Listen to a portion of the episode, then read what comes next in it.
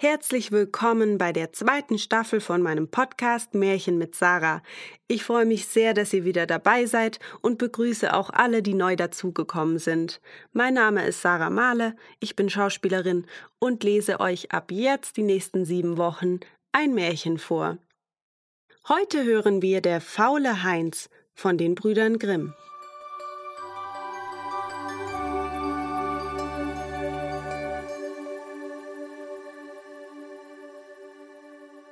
Heinz war faul.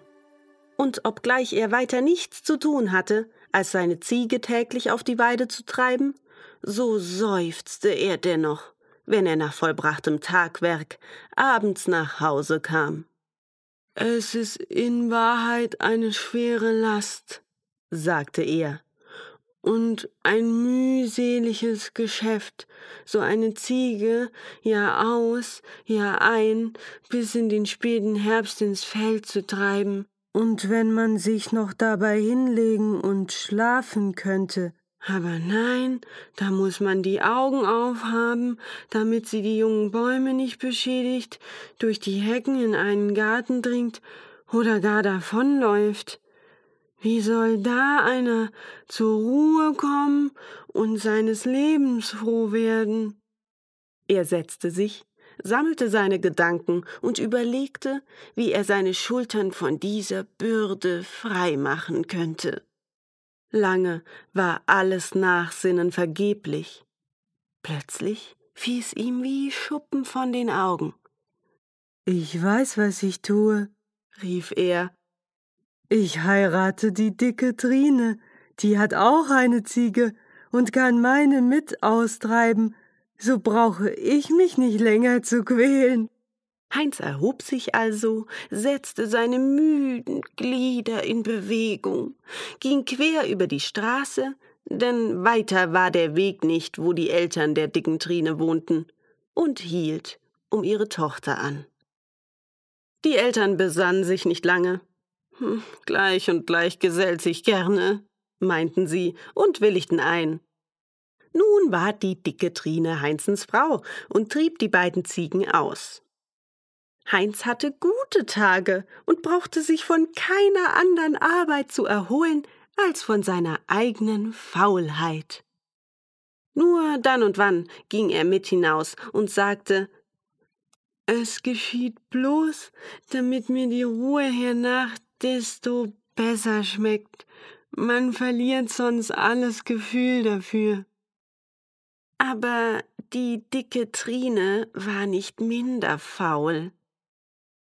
Lieber Heinz, sprach sie eines Tages, warum sollen wir uns das Leben ohne Not sauer machen und unsere beste Jugendzeit verkümmern? Ist es nicht besser, wir geben die beiden Ziegen, die jeden Morgen einen mit ihrem Meckern im besten Schlafe stören, unserem Nachbar, und der gibt uns einen Bienenstock dafür. Den Bienenstock stellen wir an einen sonnigen Platz hinter das Haus und bekümmern uns nicht weiter darum. Die Bienen brauchen gar nicht gehütet und nicht ins Feld getrieben zu werden. Sie fliegen aus, finden den Weg nach Haus von selbst wieder und sammeln Honig, ohne dass es uns die geringste Mühe macht. Du hast wie eine verständige Frau gesprochen, antwortete Heinz. Deinen Vorschlag wollen wir ohne Zaudern ausführen. Außerdem schmeckt und nährt der Honig besser als die Ziegenmilch und lässt sich auch länger aufbewahren. Der Nachbar gab für die beiden Ziegen gerne einen Bienenstock. Die Bienen flogen unermüdlich vom frühen Morgen bis zum späten Abend aus und ein und füllten den Stock mit dem schönsten Honig, so dass Heinz im Herbst einen ganzen Krug voll herausnehmen konnte. Sie stellten den Krug auf ein Brett, das oben an der Wand in ihrer Schlafkammer befestigt war, und weil sie fürchteten, er könnte ihnen gestohlen werden oder die Mäuse könnten darüber geraten, so holte Trine einen starken Haselstock herbei und legte ihn neben ihr Bett, damit sie ihn, ohne unnötigerweise aufzustehen, mit der Hand erreichen und die ungebetenen Gäste vom Bette aus verjagen könnte. Der faule Heinz verließ das Bett nicht gern vor Mittag. Wer früh aufsteht, sprach er, sein Gut verzehrt. Eines Morgens, als er so am hellen Tage noch in den Federn lag und von dem langen Schlaf ausruhte, sprach er zu seiner Frau Die Weiber lieben die Süßigkeit, und du naschest von dem Honig. Es ist besser, ehe er von dir allein ausgegessen wird, dass wir dafür eine Gans mit einem jungen Gänslein erhandeln.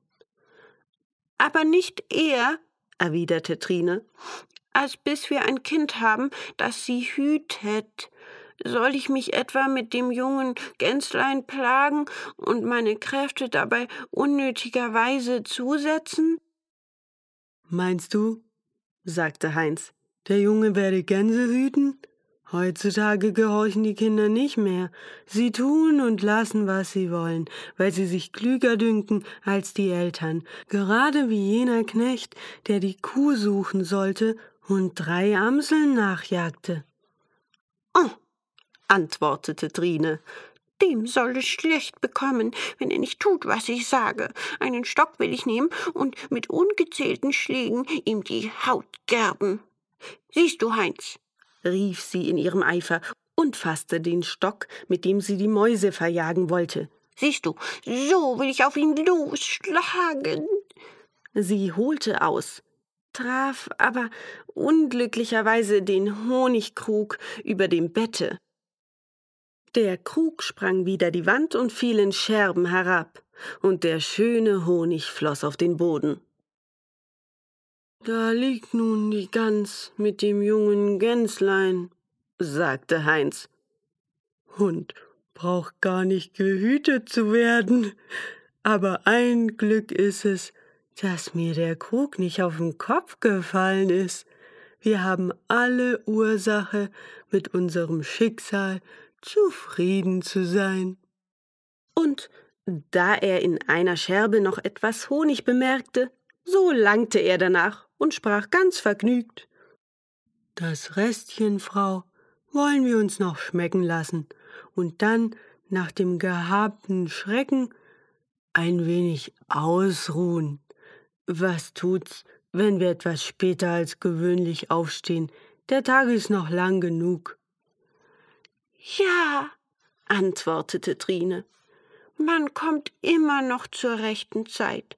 Weißt du, die Schnecke war einmal zur Hochzeit eingeladen, machte sich auf den Weg, kam aber zur Kindtaufe an.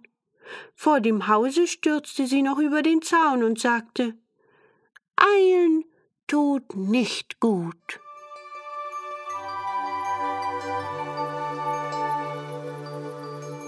Ich hoffe, euch hat das Märchen gefallen. Ich gönne mir jetzt erstmal einen entspannten Tag und freue mich auf nächsten Mittwoch.